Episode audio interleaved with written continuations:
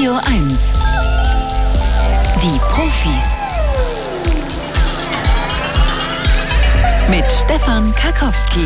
Morgen. Und damit hallo zur RBB Radio 1 Wissenschaftsshow. Die Profis, schön, dass Sie wieder dabei sind. Samstagvormittag, drei Stunden Wissen auf die Ohren äh, und natürlich wie immer mit sehr aktuellen Themen. Am Ende dieser Sendung zum Beispiel reden wir über die Landwirtschaft und da ganz besonders über die große Frage, warum die Landwirtschaft so abhängig ist von Subventionen und was würde passieren, wenn diese Subventionen nicht mehr da wären. Also gäbe es eine Landwirtschaft ohne Subventionen, unsere Frage um kurz nach halb zwölf hier auf Radio 1. Dazwischen, Marc Benecke redet über Vampire, eines seiner Spezialthemen, die unter uns sind, also Menschen, die tatsächlich Blut trinken. Wir reden über das Mikrobiom, über den Vulkanausbruch auf Island und in einer halben Stunde über das Klimageld. Warum kommt es nicht und brauchen wir es eigentlich tatsächlich?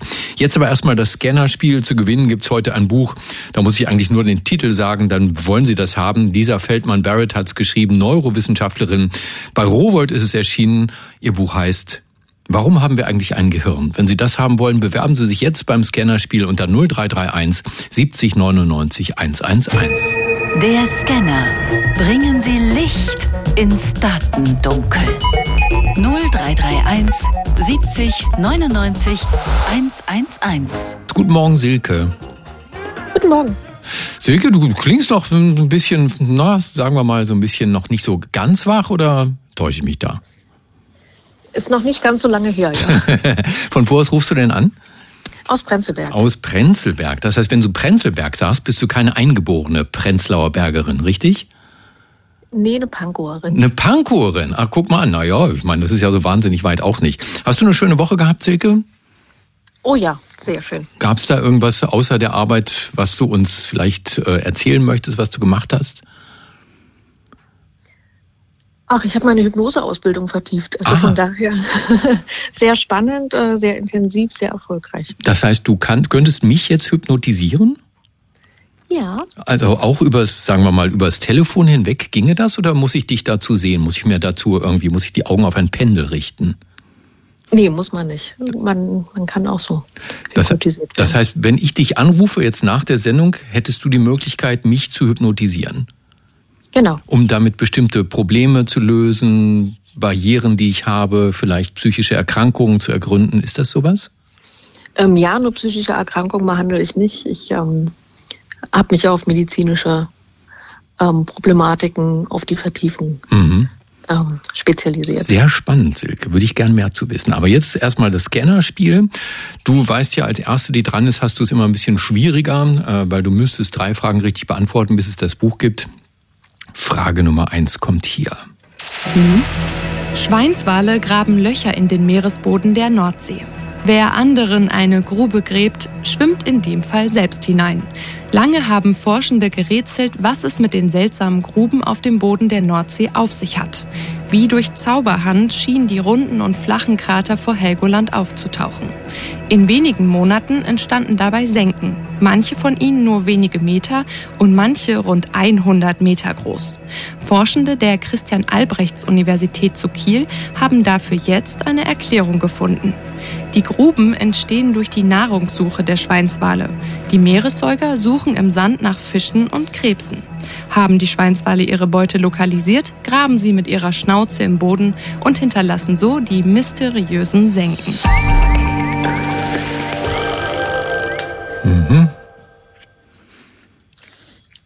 Ich habe mir ja gerade noch mal gegoogelt hier, wie so ein Schweinswal aussieht, ob der irgendeine Ähnlichkeit hat mit dem Schwein. Man findet natürlich sofort Fotomontagen, wo an so einen delfinartigen Körper ein Schweinekopf gepappt ist. Die sehen für mich aus wie Delfine, muss ich sagen, Schweinswale.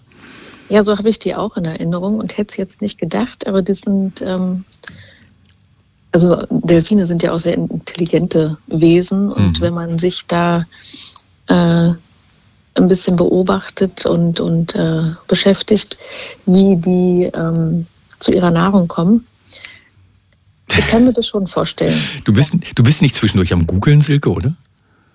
Nee, Du kannst dir das vorstellen. Bleiben wir bei Ja. Und Ja ist richtig, tatsächlich.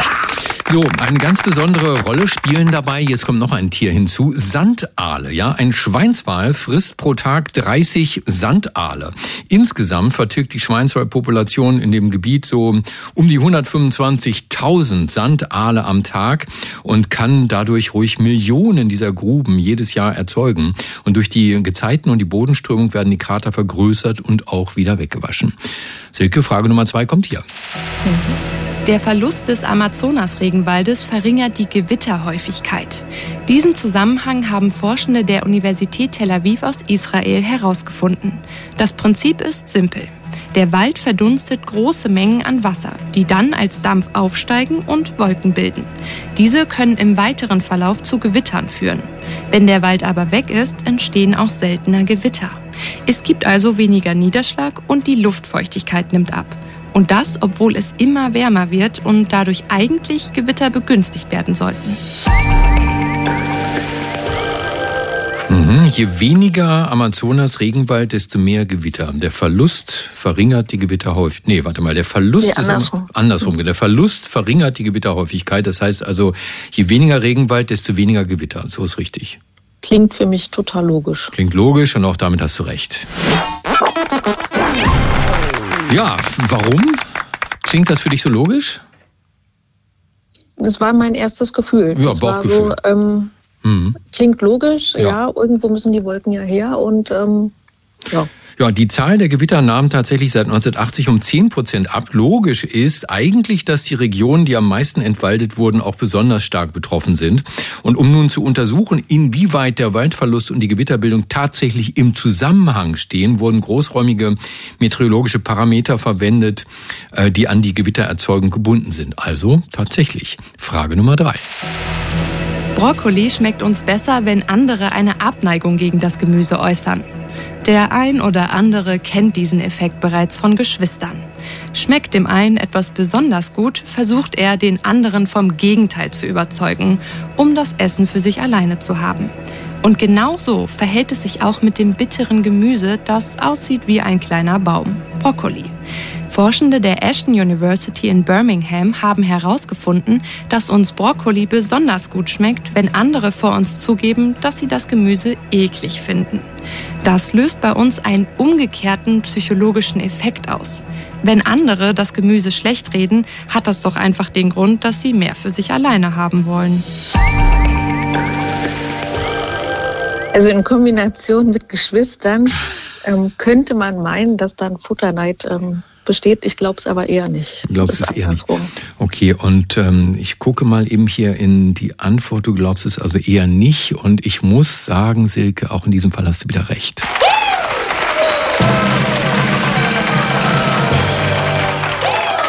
Schön, ja, jetzt wissen wir, wo, wozu es ein Gehirn gibt. Eigentlich brauchst du das Buch gar nicht mehr mit dem Titel Warum haben wir eigentlich ein Gehirn von der Neurowissenschaftlerin Lisa Feldman Barrett, äh, die auf relativ kurzer Strecke, auf rund 200 Seiten bei Rowold uns das erklärt mit diesem Buchtitel, warum haben wir eigentlich ein Gehirn? Das gehört jetzt dir, Silke. Es sei denn, du setzt es aufs Spiel. Und zwar so. Der letzte Scan. Echte Profis gewinnen ein Jahresabo von Mare.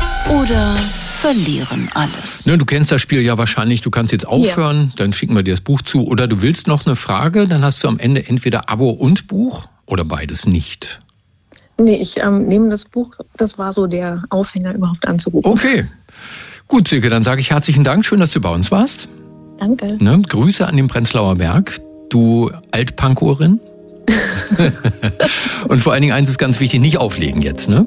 Ja, danke. Schönes Wochenende. Tschüss, tschüss. Gleichfalls. Tschüss.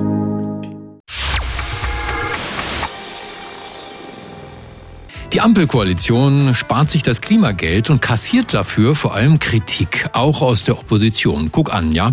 Waren das nicht Abgeordnete von CDU und CSU, die 60 Milliarden aus dem Bundeshaushalt rausgeklagt haben? Nun sagt FDP-Finanzminister Lindner, fürs Klimageld ist deshalb kein Geld mehr da.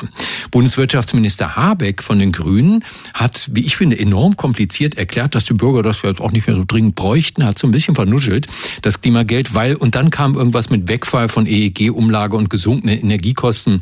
Ich habe es nicht verstanden, deshalb lassen wir uns das nochmal erklären von einer, die sich auskennt. Veronika Grimm ist eine der fünf Wirtschaftsweisen und Professorin für Volkswirtschaftslehre an der Uni Erlangen-Nürnberg. Frau Grimm, guten Morgen. Guten Morgen, ich grüße Sie. CO2 ist ein Klimakiller, weiß mittlerweile jeder. Wer CO2 freisetzt, etwa beim Autofahren, wird in vielen Ländern mittlerweile vom Staat mit einem CO2-Preis belastet. Eigentlich sollte in Deutschland jeder Bürger als sozialen Ausgleich dafür ein Klimageld quasi bar aufs Konto kriegen. Ähm, ist das linke Tasche, rechte Tasche? Äh, also mehr zahlen bei den Spritpreisen, dafür kriege ich es wieder zurück oder macht das volkswirtschaftlich Sinn? Ja, das macht eigentlich viel Sinn, weil ähm, der CO2-Preis und später dann der Emissionshandel das ist ein Lenkungsmechanismus. Ähm, CO2 wird teurer und das bedeutet, dass sich Stück für Stück entlang der ganzen Wirtschaft ähm, die Geschäftsmodelle und der Konsum hin zu äh, CO2-armem Verhalten ähm, entwickeln, weil es ja unattraktiver wird, ähm, viel CO2-Emissionen zu verursachen. Und das äh, beeinflusst die Geschäftsmodelle der Unternehmen, also was den äh, Konsumentinnen und Konsumenten angeboten wird und damit dann auch das Verhalten ähm, der Verbraucherinnen und Verbraucher. Und das ist natürlich besonders clever, weil ähm, das dezentral organisiert, dass möglichst ähm, effektiv und günstig CO2-Emissionen vermieden werden. Das macht aber Produkte und Dienstleistungen teurer. Und das spürt natürlich jeder in der eigenen Tasche, weil die Preise natürlich erstmal steigen. Und wenn man jetzt pro Kopf seitens des Staates den Menschen einen Betrag zurückgibt, nämlich aus den Einnahmen, ein, also ein Entel das, äh, der Einnahmen ähm, der CO2-Bepreisung äh, pro Kopf, dann kriegen die Menschen das Geld zurück, aber eben pro Kopf ähm, einheitlich. Und derjenige, der wenig CO2 emittiert, zahlt aber wenig äh, über die CO2-Bepreisung. Und deswegen ist es für den besonders günstig. Er bekommt gleich viel zu viel alle anderen, aber zahlt viel weniger äh, für CO2-Emissionen. Und diejenigen, die viele Emissionen verursachen, die zahlen eben relativ viel, mhm. bekommen aber auch genauso viel zurück wie alle anderen. Insofern ist der Lenkungsmechanismus erhalten aber eine Kompensation gegeben. Also wer nicht heizt oder nicht tankt, darf sich freuen, der verbucht dann das Klimageld als Zusatzeinkommen. Ist das Klimageld denn sozial gerecht, wenn ich als Gutverdiener das genauso kriege wie ein Mindestlohnverdiener in einer schlecht gedämmten Wohnung mit hohen Heizkosten?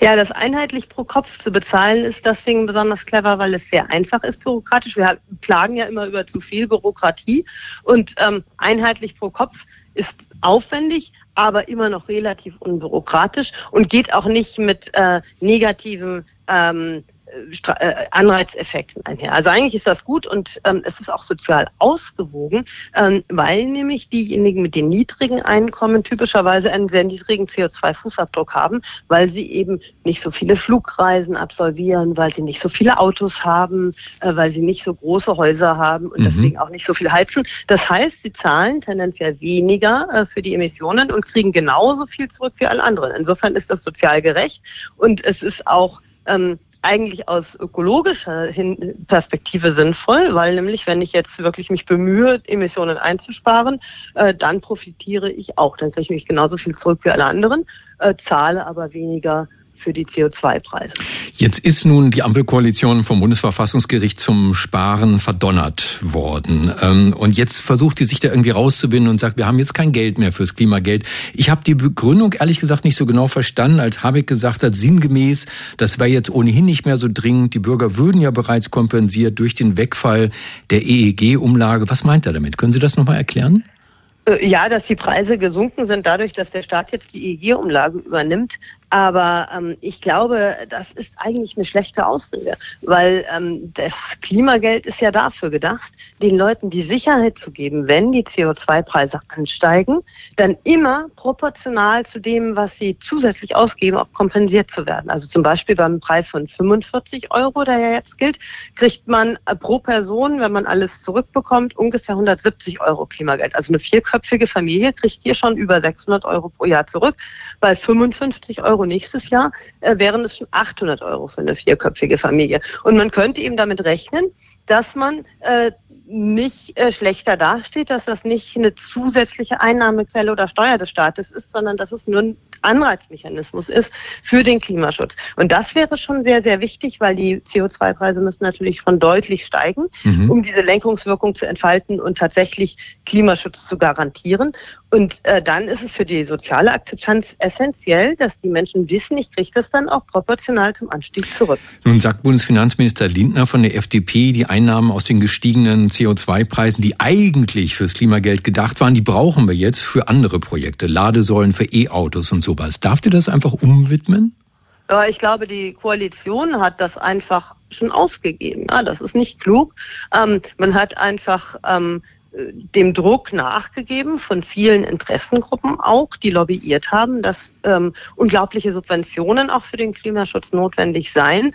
Ähm, aber äh, meiner Meinung nach ist das eine Fehlentwicklung, weil es nützt nichts, äh, einzelne Akteure zu subventionieren oder ähm, äh, am Ende äh, den Menschen den Austausch ihrer Heizung sehr, sehr gut zu bezahlen, die vielleicht selbst hohe Einkommen haben und sich das auch selber leisten können, ähm, wenn man dafür riskiert, die Akzeptanz für den Klimaschutz zu verlieren. Ähm, und das ist natürlich der Fall, weil all diejenigen, die nicht hohe Einkommen haben, aber doch dann deutlich für die CO2-Bepreisung zahlen müssen, äh, die werden am Ende immer skeptischer werden, ob das wirklich in ihrem Sinne ist. Und das muss man unbedingt vermeiden, weil Klimaschutz gelingt ja auch nur, wenn klar ist, äh, dass man sozusagen diese Agenda weiter verfolgt und alle sich auch darauf einstellen können, dass diese Agenda ähm, weiter konsequent verfolgt wird. Das Klimageld, kompakt erklärt von einer der fünf Wirtschaftsweisen, von Veronika Grimm, Professorin für Volkswirtschaftslehre an der Uni Erlangen-Nürnberg. Frau Grimm, danke, dass Sie bei uns waren, bei den Profis auf Radio Ihnen. 1. Danke, schönes Wochenende. Danke. Vulkane sind schrecklich faszinierend. Schrecklich, weil sie natürlich immer auch Menschenleben bedrohen. Gut, wenn man früh genug gewarnt wird, wie auf Island. Schrecklich muss es sein, wenn man nur noch zuschauen kann, wie das eigene Dorf und das eigene Haus im Lavastrom versinkt. Genau das passiert gerade im Ort Grindavik auf Island, wo bis vor kurzem auch eine deutsche Vulkanologin den Ausbruch beobachten konnte. Die Geowissenschaftlerin Dr. Eva Eibel ist Juniorprofessorin für allgemeine Geophysik an der Uni Potsdam. Frau Eibel, guten Morgen. Guten Morgen. Hat der spuckende Vulkan auch so einen schönen Namen wie sein Bruder, der Eyjafjallajökull, der 2010 den europäischen Flugverkehr lahmgelegt hat? Äh, ja, natürlich, aber diesmal ist es so eine kleine Kraterreihe quasi, die den Namen Sundnüker Giga hat. Nochmal, nochmal, das war schön. Sundnuka Giga. Mhm, okay. Ähm, was haben Sie genau gemacht im November auf Island? Ja, wir sind, äh, wir haben äh, ein paar Seismometer auf der Halbinsel. Das heißt, wir messen die kleinen Bodenbewegungen, Erdbeben. Und ähm, wir sind dahin gefahren, weil unsere Sensoren ähm, relativ weit weg standen von dieser ganzen Aktivität, die im November stattgefunden hat. Und deswegen haben wir uns quasi neue Stellen gesucht, ähm, die ein bisschen näher äh, an den Erdbeben dran sind äh, und haben dann neue Sensoren aufgebaut. Also mhm. wie muss ich mir so einen typischen Vulkanforscherinnenalltag äh, aussehen? Morgens ein Bad in heißen Quellen und abends rösten Sie Marshmallows über dem Vulkan? Mm, nee, also der Schwimmbadbesuch ist eher abends nach der Arbeit, mhm. aber das ist tatsächlich äh, oft dabei, weil das halt so zur isländischen Kultur gehört. Okay. ähm, aber wir, wir, fahren meistens relativ früh los und sind dann halt vor Ort, muss man ein bisschen mit der Helligkeit gucken, weil im Winter ist es ja auch ziemlich dunkel, auch im November zum Beispiel. Ähm, und man hat dann nicht so viele Stunden draußen, die man arbeiten kann. Meistens ist da relativ viel Wind und wenn es blöd läuft, auch noch Regen und äh, man arbeitet draußen. Das heißt, man gräbt zum Beispiel ein, ähm, ein Loch im Boden und ähm, installiert dann da den eigenen Sensor und schützt ihn dann vor Wind, weil äh, der Wind macht zum Beispiel auch Störgeräusche. Mhm. Und ähm, genau, dann vergraben wir den im Boden und äh, lassen den da und hoffen, dass er gute Daten für uns aufzeichnet, die wir dann auch so aus Potsdam aussehen können. Ja, wie funktioniert das? Also da ist so ein kleines Gerät auf Island im Boden vergraben. Wie kommen die Daten nach Potsdam? Mm, ja, wir senden die Daten ähm, über Reykjavik äh, dann nach Potsdam. Und wir haben aber auch ein paar Sensoren, die einfach nur lokal vor Ort aufzeichnen. Und da müssen wir dann regelmäßig hin oder halt Kollegen schicken, ähm, die dann die Daten ähm, runterladen für uns. Was sagen denn Ihnen Ihre Daten zur vulkanischen Aktivität der letzten sieben Tage? Was war da los auf Island? Also wir hatten ähm, eben relativ viele Erdbeben am Sonntag und das war dann auch die Ursache dafür, dass da die Stadt evakuiert wurde, ähm, weil man, weil die Erdbeben einfach angezeigt haben, dass sich der Magma bewegt und Richtung Oberfläche ähm, kommt. Ähm, Genau, und als die Eruption ähm, losgegangen ist, ähm, ist dann noch ein anderes Signal dazugegangen, was so eine länger andauernde Bodenbewegung ist. Ähm, und die, die zeigt uns halt an, dass da jetzt zum Beispiel ein Vulkanausbruch ist und ähm, zeigt uns aber auch an, wenn der Vulkanausbruch vorbei ist. Das mhm. heißt, wir haben so kurze Signale und wir haben welche, die so ein bisschen länger andauern. Und beide sind aber sehr spannend, ähm, um eben den, das System besser zu verstehen und die Gefahr besser einschätzen zu können. Darf ich vermuten, dass da Vulkanologen aus der ganzen Welt zugange sind? Also Sie sind nicht diejenigen, die dann die Menschen in Grindavik warnen vor dem nächsten Ausbruch, oder? Nee, genau, das bin ich nicht. Ähm, ähm, wir sehen die gleichen Signale auf unseren ähm, Sensoren, aber in Island gibt es das Icelandic Meteorological Office, das heißt, das ist das Monitoring-Institut, was dafür zuständig ist und die tun 24 Stunden am Tag, sieben Tage die Woche die Erdbeben ähm, lokalisieren mhm. und analysieren und geben dann auch die Frühwarnung raus. Jetzt nochmal Erdkunde für alle. Warum bricht ein Vulkan aus und warum gibt es gerade auf Island so viele davon? Also in Island haben wir ähm, zwei Platten, also eine Plattengrenze, wo die Platten voneinander weg ähm, sich bewegen. Das heißt, wir haben einerseits die eurasische Platte und die nordamerikanische Platte. Und ähm, das ähm, ja, verringert den Druck an der Stelle und erzeugt dann Magma, also sorgt dafür, dass das feste Gestein einfach anfängt zu schmelzen. Und auf der anderen Seite haben wir vermutlich auch noch aus dem äh, ganz tiefen Erde, quasi Richtung, äh, Richtung Erdkern, ähm, heißes Material, was aufsteigt und dann unter Island an der Oberfläche, auf der, an der Oberfläche ankommt. Ähm, und deswegen haben wir dann da so viel halt vulkanische Aktivität durch dieses Auseinanderziehen der Platten und durch die, das heiße Material, was von unten hochkommt. Also hier ist es mal nicht so, wie wir das aus anderen Regionen kennen, dass da zwei Platten aufeinander stoßen und sich mhm. aufschieben und dadurch was passiert, ja? Mhm. Genau, das ist auch noch eine Möglichkeit, wie man ähm, Magma erzeugen kann, aber das ist in Island nicht der Fall. War denn die Frühwarnung so gut, wie ich das eingangs behauptet hatte? Können Sie da nur loben, was die isländischen Behörden angeht? Ja, das war sehr gut. Also das war jetzt inzwischen auch schon die fünfte Eruption auf der Halbinsel seit ähm, 2021 und die verhalten sich relativ ähnlich. Deswegen ähm, ja, ist inzwischen ähm, das Wissen sehr gut ähm, darüber, ähm, was man halt äh, tun muss oder was die Signale uns ähm, sagen an der Stelle. Nun leben die Isländer ja schon lange damit. Müssen die ja. sich auf einen großen Vulkanausbruch einstellen in nächster Zeit oder bleibt alles so am Blubbern und Brodeln, wie man es jetzt sieht und ab und zu fließt halt mal Lava und dann verbrennt vielleicht auch das ein oder andere Wohnhaus? Also auf der Halbinsel haben wir auch ähm, viel größere Ausbrüche gesehen vor ähm, 870 Jahren. Ähm, die haben dann auch die ähm, Reykjavik erreicht, also die Hauptstadt von Island. Ähm, also sind auch bis zur Küste geflossen. Die, die wir jetzt gesehen haben, die waren alle sehr kurz und haben relativ wenig Lava im Vergleich gefördert. Deswegen ja, erwarten wir schon, dass da auch noch äh, mehr Material, mehr Magma rauskommen kann an der Stelle. Also auch das interessant, wie Wissenschaft dann draußen unterwegs ist. Die Geowissenschaftlerin Dr. Eva Eibel ist Juniorprofessorin für allgemeine Geophysik an der Uni Potsdam und war im November erst in Grinderweg, also dem Ort, wo jetzt die Lava durchgeflossen ist. Danke, dass Sie bei uns waren, bei den Profis auf Radio 1. Dankeschön.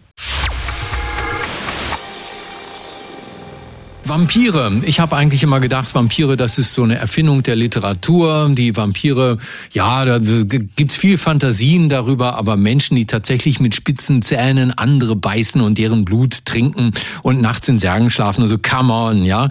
Ähm, ich weiß allerdings, es gibt auch eine Studie, die sagt, nee, gibt tatsächlich Vampire unter uns, auch in Deutschland. Und diese Studie hat tatsächlich mal mit denen gesprochen und hat mal gefragt, was seid ihr denn für welche? Wie, wie zeichnet sich denn euer Vampirsein aus?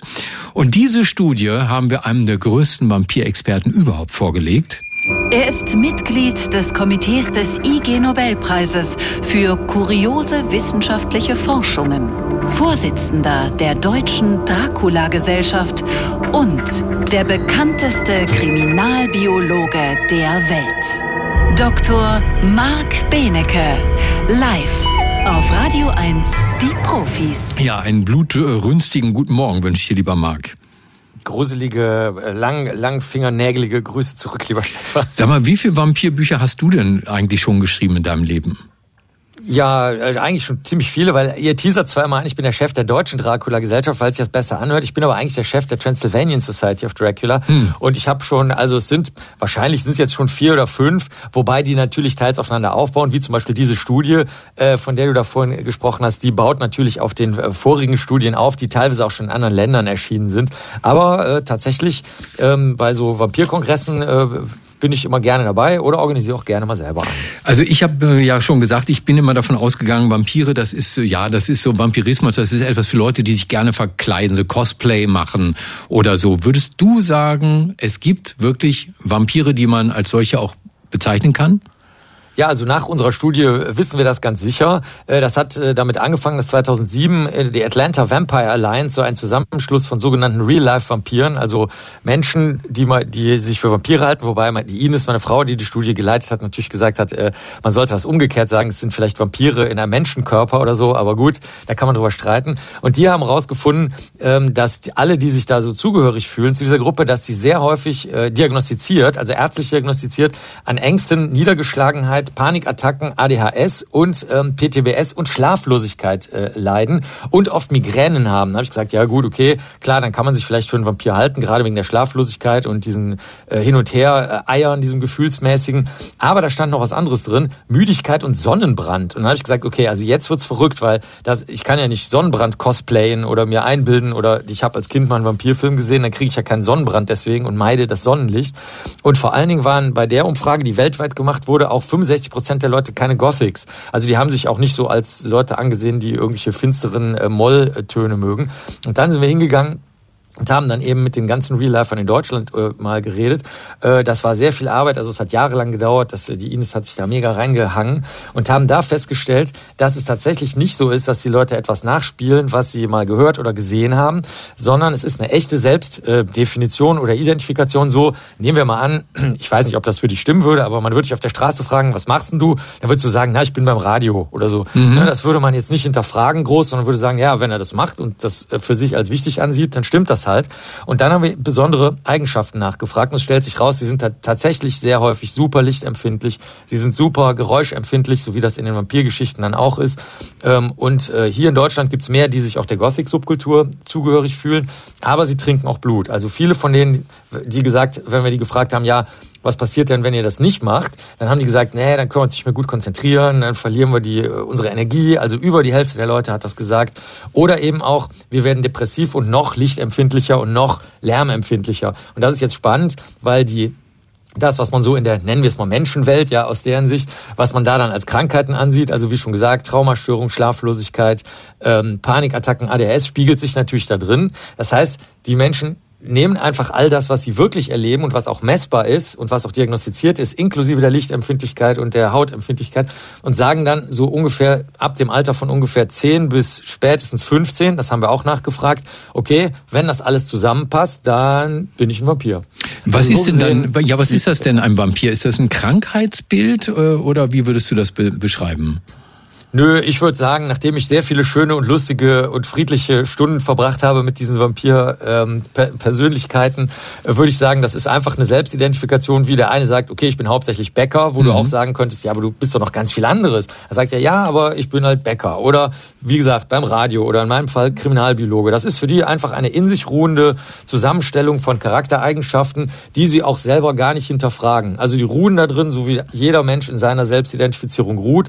Und aus Außensicht, wenn diese Menschen dann Schwierigkeiten bekommen, äh, zum Beispiel jetzt, wenn die Panik oder die Niedergeschlagenheit äh, zu stark überbordet, dann kann das natürlich auch ärztlich eingeordnet werden. Aber das sehen die nicht als das Hauptmerkmal an, sondern die sagen, wir sind, wie wir sind und das wird sich auch nicht mehr ändern und so leben wir halt. Und das finde ich eigentlich auch eine ganz gesunde Herangehensweise, weil du kannst natürlich auf alles ein Label kleben, aber wenn die Menschen doch äh, damit zufrieden sind, wie sie sind, wobei das nicht immer stimmt, 17 Prozent der Vampire sehen das auch als Fluch an, also die sind nicht glücklich damit. Aber alle anderen sagen halt, okay, so ist es halt. Es ist, wie es ist, wie der Kölner sagt. Und das finde ich irgendwie sehr menschenfreundlich und beruhigend.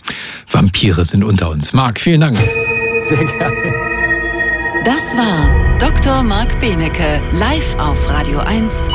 Die Profis im Februar, hier schon mal vormerken, kommt ein neuer Dokumentarfilm raus, der ganz erstaunliche Dinge zu sagen hat über unser Mikrobiom. Mikrobiom, das ist die Gemeinschaft aus Bakterien, Viren und Pilzen, die in uns, auf uns und mit uns leben. Und die sind offenbar enorm wichtig für so ziemlich alles, wie gesund wir sind, wie dünn oder dick, sogar ob wir Diabetes kriegen oder nicht. So lerne ich das im Film. Seit einer Weile bereits will die Wissenschaft herausfinden, wie man das Mikrobiom verändern kann und ob sich damit Krankheiten heilen lassen. Ein Weg, das Mikrobiom zu verändern, ist die Stuhltransplantation. Und darüber möchte ich mit dem Biologen Dr. Yun Dong Chang sprechen. Er ist Professor für Zytometrie an der TU Berlin. Guten Morgen, Herr Chang. Guten Morgen, Herr Kosti. Zytometrie, was war das nochmal? Also das hatten wir noch nie hier. Ja, die Zytometrie ist die ähm, Analyse von einzelnen Zellen. Mhm. Mhm. Also Bakterien, Viren, genau, Pilze. Bakterienzellen, ja. Das ist das Mikrobiom. Äh, ich will eigentlich keine Bakterien, Viren und Pilze im Körper haben, ehrlich gesagt. Kann man da nicht einfach Antibiotika drüber kippen, dann ist alles abgetötet und gut ist? Ähm, ja, das könnte man natürlich machen. Aber ähm, unser Körper besteht tatsächlich zur Hälfte aus, aus Bakterien. Ähm, also die, äh, die, äh, was die Anzahl der Zellen angeht. Und die erfüllen natürlich sehr wichtige Funktionen. Also Welche denn? Ähm, zum Beispiel helfen sie uns, äh, Nahrungsmittel zu verdauen, sie synthetisieren äh, lebenswichtige Vitamine und sie schützen uns auch vor Infektionserkrankungen. Hm. Und dieses Mikrobiom, ist das so, so einzigartig in mir wie ein Fingerabdruck? Äh, das ist es tatsächlich. Also jeder von uns hat ein eigenes Mikrobiom, was auf unseren Körper angepasst ist, auf unsere Ernährungsweise, unsere Lebensweise, ähm, so dass es tatsächlich so ist wie ein Fingerabdruck. Im Film wird nun dieses Mikrobiom mit verschiedenen Krankheiten in Verbindung gebracht, mit Adipositas, Autismus sogar, Diabetes und so weiter. Wie gesichert ist da der Zusammenhang? Ähm, der Zusammenhang, also die der Zusammenhang ist relativ gut gesichert. Ähm, was wir allerdings nicht wissen, also was wir sehen, ist, dass in äh, Leuten mit Erkrankungen, dass das Mikrobiom tatsächlich stark verändert ist.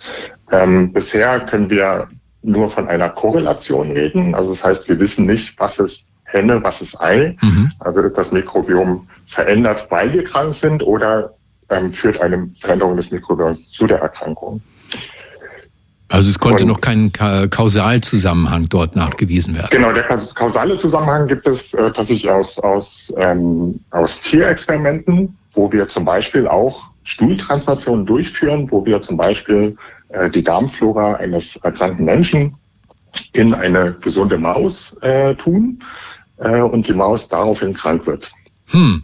Und es gibt im Film auch ein Beispiel, wo eine Mutter, das war, ist das so richtig rum, ja, von ihrer Tochter quasi eine Stuhltransplantation mhm. bekommt und dann, weil die Tochter adipös ist, erkrankt auch die Mutter an Adipositas.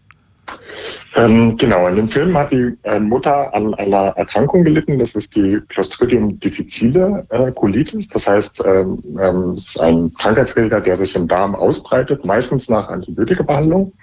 Und eine sehr effektive Therapie ist dabei die Stuhltransplantation, also die, ähm, den Stuhl von einer gesunden Person äh, zu transferieren, sodass der Krankheitserreger verdrängt wird quasi. Ähm, und in dem Fall, wie es im Film dargestellt wurde, ähm, hat die Tochter schon vorher an Adipositas gelitten und hat praktisch diese Adipositas dann auch auf die Mutter übertragen. Hm, hm. Ähm, Sie sprechen da von FMT, Fecal Transplantation. Ich mache es mal deutlicher, da wird fremde mhm. menschliche Kacke in den Darm eines anderen eingebracht. Das gibt's ja schon eine ganze Weile. Wie gut sind die Erfahrungen damit?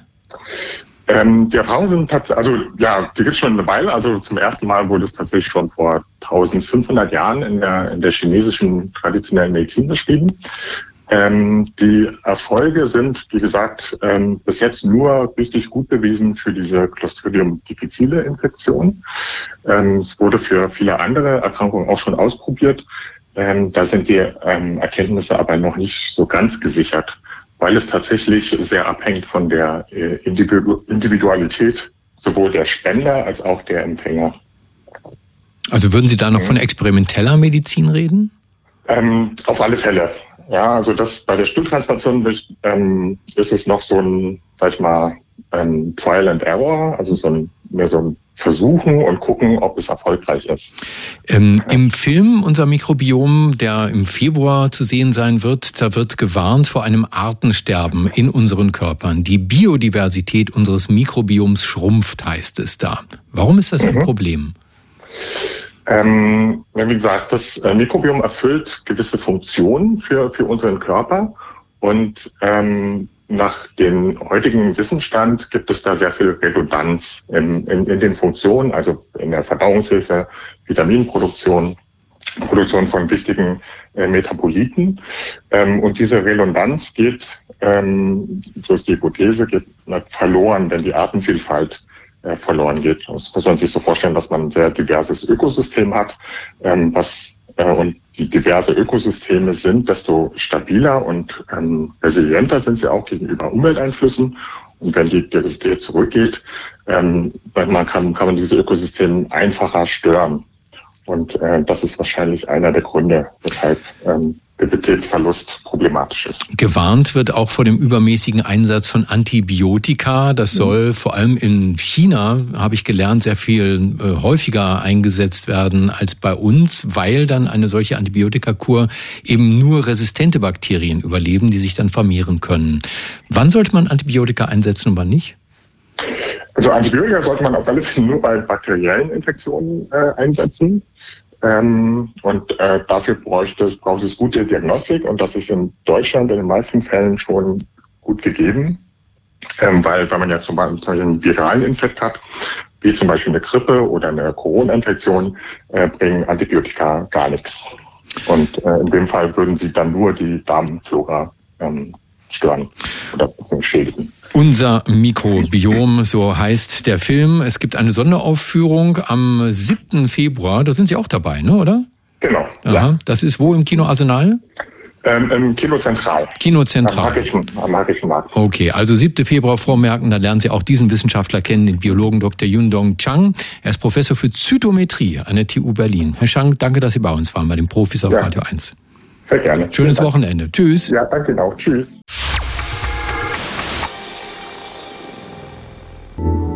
Radio 1. Nur für Erwachsene. In Berlin ist Grüne Woche. Und das war, Sie wissen das, schon immer Protestzeit für Landwirte. Trecker sieht man eigentlich in Berlin meist nur rund um die Grüne Woche. Merkwürdigerweise profitiert diesmal von den Bauernprotesten auch die rechtsradikale AfD. Dabei ist die AfD die einzige Partei, die die Subventionen für die Bauern dauerhaft abschaffen will. Im AfD-Grundsatzprogramm heißt es, ich zitiere, das unsubventionierte Angebot setzt sich dauerhaft durch. Noch ein je mehr Wettbewerb und je geringer die Staatsquote, desto besser für alle, sagt die AfD. Aber wäre das wirklich besser? Sollten wir die Bauern dem freien Markt überlassen? Und was, was würde dann passieren? Das frage ich den Agrarwissenschaftler Dr. Sebastian Lackner. Er ist Professor für Agrarökonomie an der Universität Rostock. Herr Lackner, guten Morgen. Ja, guten Morgen, Herr Krakowski. Hat die AfD da recht? Der Markt wird schon regeln? Ja, das ist eine sehr marktliberale, marktradikale Position und der Stand der Wirtschaftswissenschaften ist eigentlich ein anderer, dass es sehr gute Gründe gibt, einerseits den Markt zu korrigieren, ja, weil eine reine marktorientierte Wirtschaft würde jede Menge Fehlentwicklungen produzieren, Verwerfungen produzieren und mit Subventionen kann man das sehr gut korrigieren. Das heißt, das Problem sind nicht die Subventionen per se, sondern es ist die Frage, wofür subventionieren mhm. wir. Bleiben wir mal bei den Bauern. Die deutschen Bauern bekommen derzeit fast, Sie kennen die Zahlen besser als ich, fast 10 Milliarden an Subventionen. Also ich habe gelesen, Institut äh, der Wirtschaft sagt 6,9 Milliarden aus Brüssel, 2,4 Milliarden aus dem Bundeshaushalt. Das sind Zahlen für 2022. Was würde denn passieren, wenn dieses Geld nicht mehr an die Bauern ginge? Ja, also das Erste, was passieren würde, wären wahrscheinlich erhebliche strukturelle Verwerfungen viele Betriebe müssten dann doch aufgeben, weil die Betriebe sind äh, sehr häufig abhängig ähm, von den Subventionen. Also ein großer Teil, im Durchschnitt etwa 45 Prozent des Einkommens auf Betrieben wird halt tatsächlich über Subventionen gewährleistet. Das heißt, wenn man da etwas umgestalten will, muss man immer im Blick haben, dass das Betriebe auch sehr hart treffen kann und man muss sozusagen eigentlich oder es wäre aus wissenschaftlicher Sicht empfehlenswert, ähm, strukturelle Umbrüche zu vermeiden. Mhm. Und da sagen dann viele, ohne Subventionen kämen unsere Lebensmittel bald aus China. Subventionen, die stärken die deutsche Lebensmittelsicherheit. Ist das so? Das ist an der Stelle auch nicht das Argument, glaube ich. Also erstens mal bezweifle ich, dass China seine Landwirtschaft nicht subventioniert. Ich glaube auch nicht, dass dann wirklich der Hauptanteil aus China käme. Also wenn wir uns die Handelsstrukturen angucken, im Moment importieren wir aus China äh, im niedrigeren einstelligen Bereich äh, Produkte. Also insofern, die, das wäre nicht meine Hauptsorge, sondern die Frage ist ja, wie können wir eine qualitativ hochwertige Landwirtschaft innerhalb der EU oder auch innerhalb Deutschlands absichern? Also wie können wir sozusagen den Betrieben ermöglichen, auch nachhaltig zu wirtschaften? Und das müsste eigentlich das Ziel von wirtschaftspolitischen Aktivitäten sein. Warum geht das nicht ohne Subventionen? Ich habe den Eindruck, früher ging es doch auch mal, oder liege ich da falsch? Wann hat das angefangen, dass die Bauern Milliarden an Subventionen bekommen haben, weil sie ohne die nicht überleben konnten? Geschichtlich ist das ähm, gar nicht so leicht, bis zu welchem Punkt man zurückgehen möchte. Aber wenn man äh, sich die Situation nach dem Zweiten Weltkrieg anguckt, dann haben wir eigentlich nach dem Zweiten Weltkrieg relativ schnell in der Landwirtschaft ähm, ein System etabliert, wo wir den Markt durch hohe Zölle geschützt haben, hohe künstlich festgelegte Preise, politisch festgelegte Preise gesetzt haben und damit jede Menge Marktverwerfungen erzeugt haben. Das hat dazu geführt, dass wir uns relativ schnell dann ähm, in Europa selbst versorgt haben. Das war der positive Effekt dieser alten Politik, aber wir haben auch die Landwirtschaft dadurch massiv subventioniert. Und wenn man jetzt sozusagen in diese alte europäische oder auch nationale Agrarpolitik vor 57 guckt, dann war das eigentlich kein Rollenmodell. Das heißt also, ähm, wir kommen aus einer noch viel schlechteren Agrarpolitik, haben das seit Anfang der 90er Jahre immer wieder reformiert, haben dadurch sehr viele dieser Fehlfunktionen abgestellt, aber am Ende des Tages müssen wir halt heute gucken, wie bauen wir die Subventionen weiterhin so um, dass sie gesellschaftliche ähm, Leistungen fördern und nicht hm. einfach mhm. irgendwie ausgegeben werden. Das ist sozusagen im Moment die Problemlage, wenn man sozusagen das ganz lange historische Panorama aufmacht. Ich vermute mal stark, niemand ist gern von Staatshilfe abhängig. Das haben die Bürgergeldempfänger mit den Bauern gemeinsam. Aber wie kommt man da wieder raus aus dieser, ich nenne das mal, Subventionsfalle? Naja, ich glaube, da müssen wir zwei Dinge in Einklang bringen. Und das ist das eine, Betriebe wollen am Markt Geld verdienen. Das heißt mhm. also, wir müssen einerseits überlegen, wie schaffen wir Bedingungen, dass wir innerhalb der EU einen gemeinsamen Markt haben, der keine Wettbewerbsverzerrung erzeugt. Also das ist das eine. Wir müssen das ernst nehmen. Umfragen zeigen auch, dass ähm, Landwirte das so wollen. Landwirte wollen sozusagen am Markt ähm, Einkommen erzielen. Und daneben haben wir aber einen Tatbestand, dass wir jede Menge ja, gesellschaftliche Leistungen, in der Ökonomik sprechen wir von externen Effekten, also Dinge, Leistungen, die produziert werden, aber am Markt nicht entgolten werden und die gesellschaftlich wichtig sind. Also solche Dinge wie wir halten Grenzwerte für ähm, Nährstoffe ein. Wir produzieren Biodiversität. Landwirtschaftliche Betriebe stellen sozusagen Biodiversität bereit, werden aber dafür nicht belohnt. Und dass äh, diese, diese Leistungen, die müssen wir mit Subventionen abbilden. Und um das Ganze zusammenzubringen, müssen wir ein System uns ausdenken, wo wir äh, für die Betriebe die freie Auswahl zulassen. Inwieweit möchte ich mein Geld eher mit solchen gesellschaftlichen, öffentlichen Umweltleistungen erzielen oder möchte ich wirklich in Richtung Markt gehen? Und dann müssen, müssen wir uns auch von der Vorstellung verabschieden, dass jeder Betrieb sozusagen klein-klein macht und ähm, diese Sachen einfach so für umsonst bereitstellt, sondern wir brauchen wirklich auch intensiv wirtschaftende Betriebe, die ihr Geld am Markt verdienen. Große Betriebe auch, technisch sehr effiziente Betriebe. Und das ist auch per se nichts Schlechtes. Ja, dann brauchen wir einige grundsätzliche Umweltregularien, die auch solche Betriebe einhalten. Aber ansonsten verdienen die ihr Geld am Markt. Aber es gibt daneben auch Betriebe, die eben überlegen, in einem mehr oder weniger ihre, ihr Einkommen dann eben über Umweltleistungen, über Tierwohl, über regionale Vermarktung, also über Dinge, die die Gesellschaft gerne hätte, verdienen. Und solche Tatbestände können wir auch subventionieren. Und das ist im Übrigen, das kann man auch zeigen, volkswirtschaftlich sinnvoll. Also man kann mikroökonomisch zeigen, dass das volkswirtschaftliche Vorteile bringt. Also insofern ähm, ignoriert die AfD auch mit ihrem sehr radikalen Statement einfach Teile der Wissenschaft. Ohne Subventionen geht es auf absehbare Zeit nicht, sagt der Agrarökonom der Uni Rostock, Professor Dr. Sebastian Lackner, in den Profis auf Radio 1. Herr Lackner, danke, dass Sie bei uns waren. Radio 1. Die Profis. mit Stefan Karkowski.